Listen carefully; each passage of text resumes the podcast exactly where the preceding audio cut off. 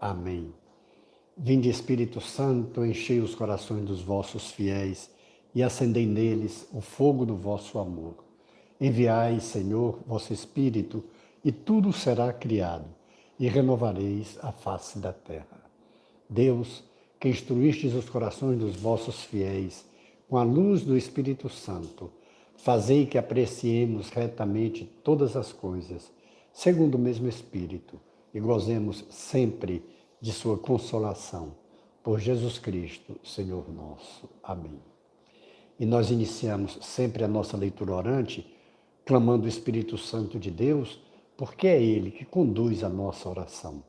Nossa oração com a palavra de Deus, o próprio Jesus, o próprio Deus, que está conosco a nos formar, a nos orientar, a nos mostrar com a sua palavra o caminho da nossa salvação. Hoje o texto de Lucas 10, de 1 a 12.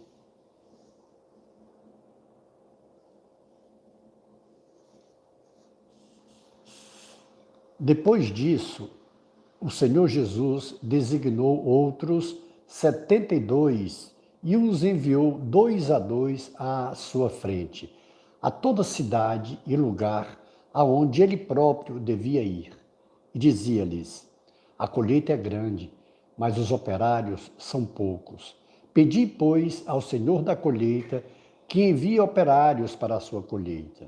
Ide, eis que vos envio como cordeiros entre lobos. Não leveis bolsa, nem alforge, nem sandálias, e a ninguém saudeis pelo caminho.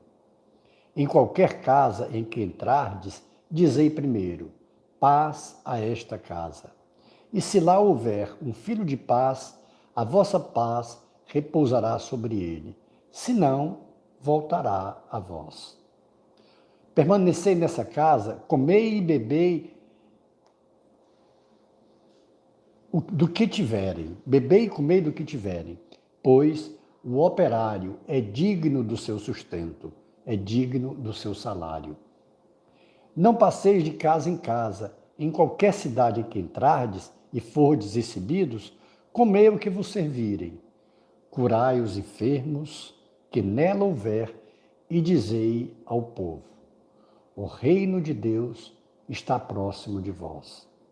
Mas em qualquer cidade em que entrardes e não fordes recebidos, saí para as praças e dizei: até a poeira da vossa cidade, que se grudou aos nossos pés, nós a sacudimos para deixá-la para vós.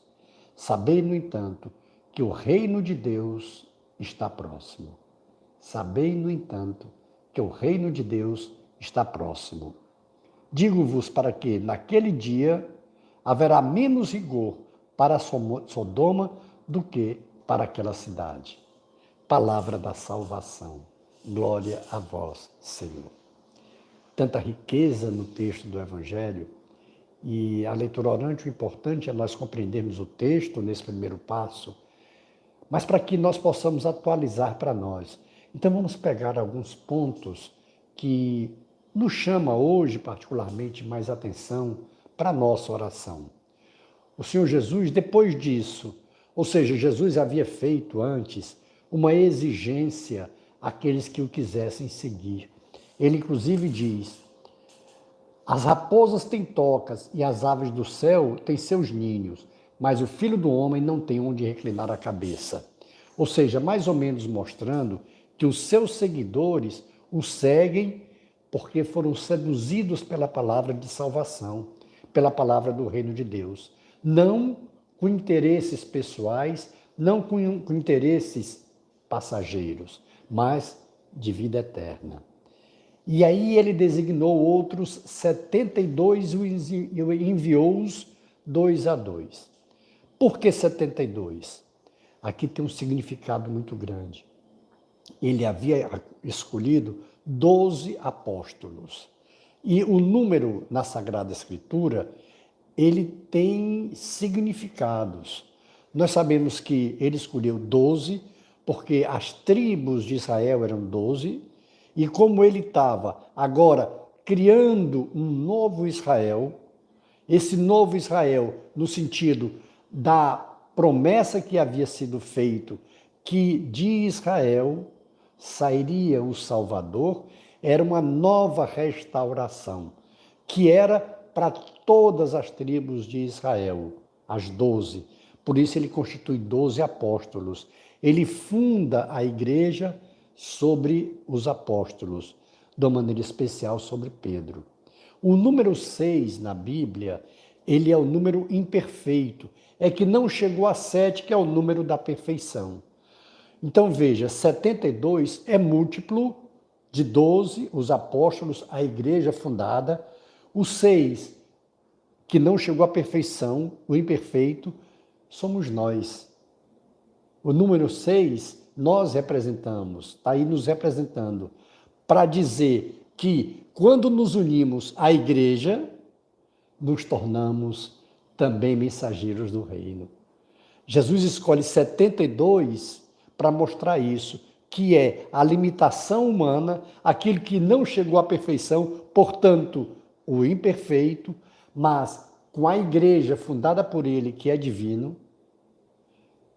os 72, para mostrar que todos aqueles que o estavam escutando e todo aquele que houver a escutá-lo com o coração aberto, unidos à igreja, tem a unção da evangelização. Esse dois a dois também indica que ninguém deve ser um evangelizador por conta própria.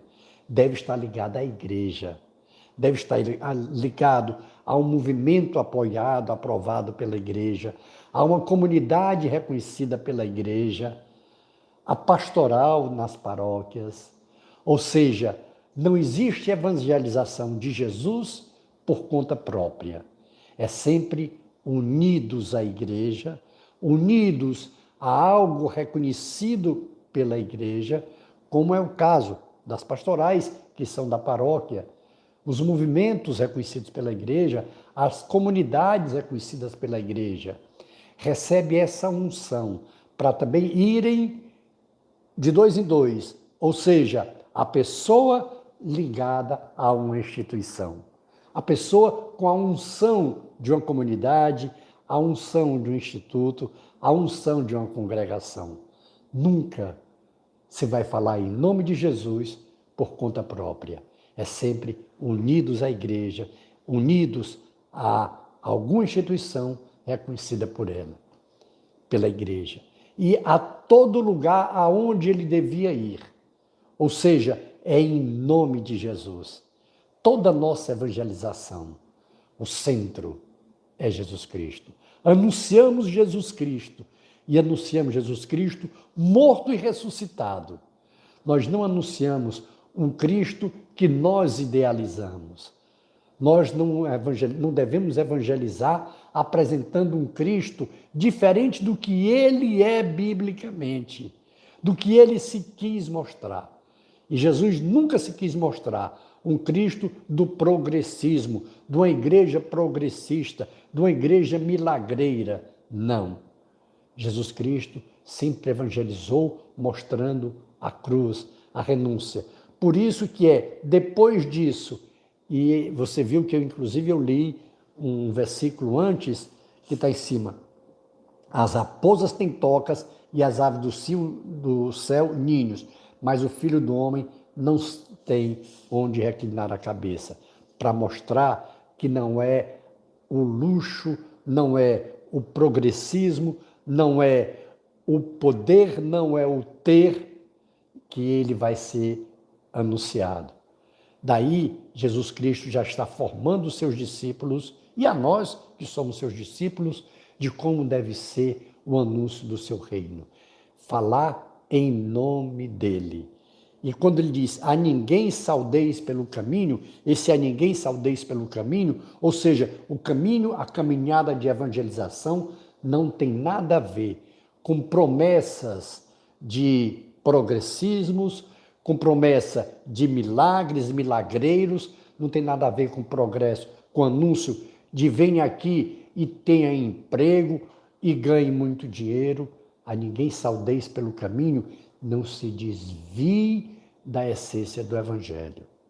A ninguém saudeis pelo caminho, fala também que o evangelizador, o missionário, e aí entra os padres, os bispos da maneira especial, que são os apóstolos, os padres, os consagrados, os missionários e todo e qualquer discípulo de Jesus, anunciador dele, deve anunciar Jesus Cristo.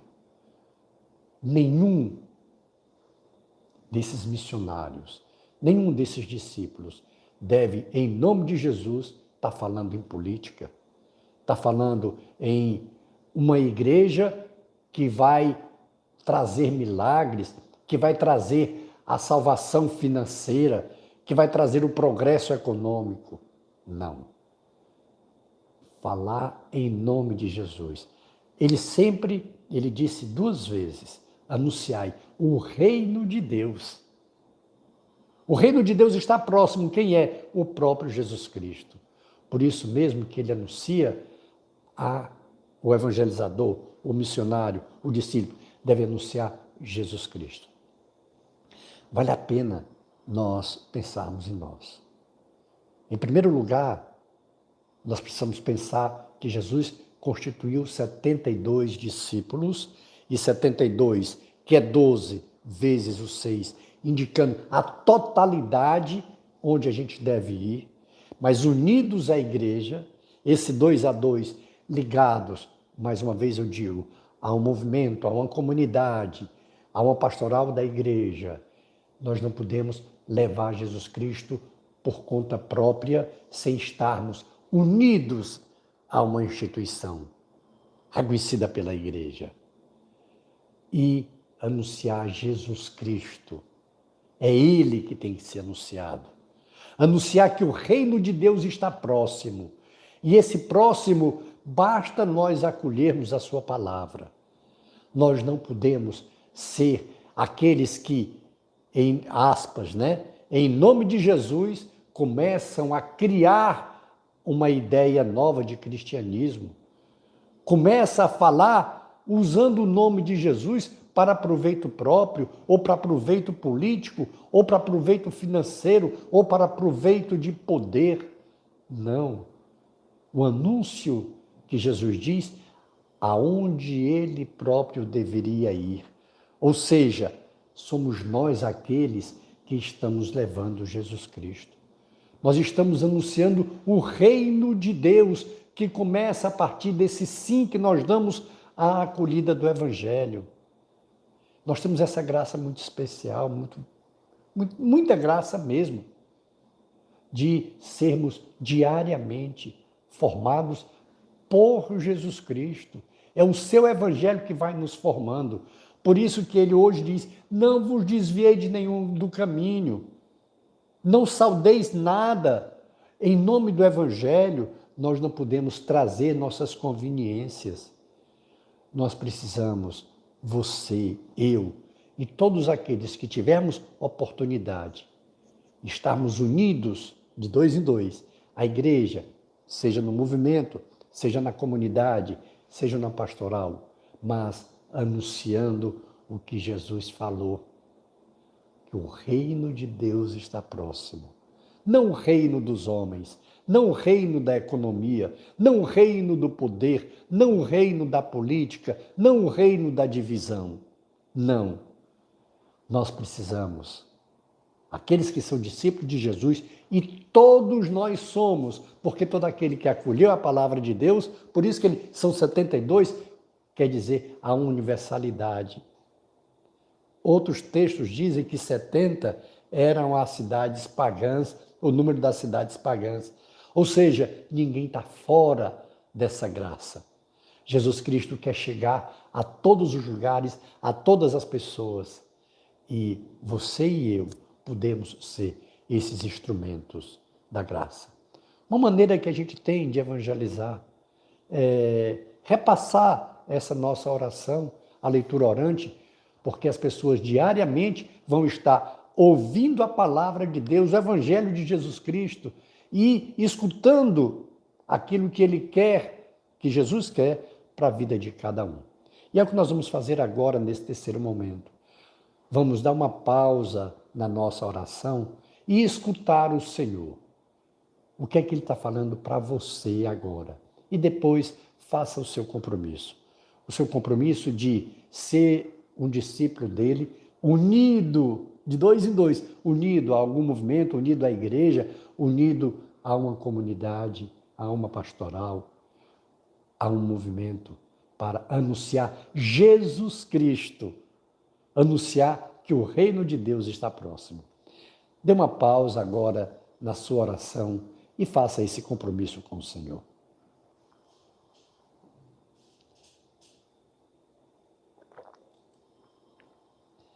Retornando à nossa oração, o quarto passo é a contemplação. Quando nós nos maravilhamos com as maravilhas de Deus, com a obra de Deus, com a realização da nossa vida, com a nossa própria conversão. E vamos pedir a bênção de Deus, depois, o tempo que você puder dispor, contemple as maravilhas de Deus. Glória ao Pai, e ao Filho, e ao Espírito Santo como era no princípio, agora e sempre. Amém. E pela intercessão de Nossa Senhora do Carmo, de São José, de São Francisco, Santa Teresinha, São João Paulo II, e hoje de São Jerônimo, o dia dele, que Deus nos dê sua graça e sua bênção, e sua face resplandeça sobre nós. Abençoe-nos, o Deus Todo-Poderoso, o Pai e o Filho e o Espírito Santo. Amém. Face de Cristo, resplandecei em nós.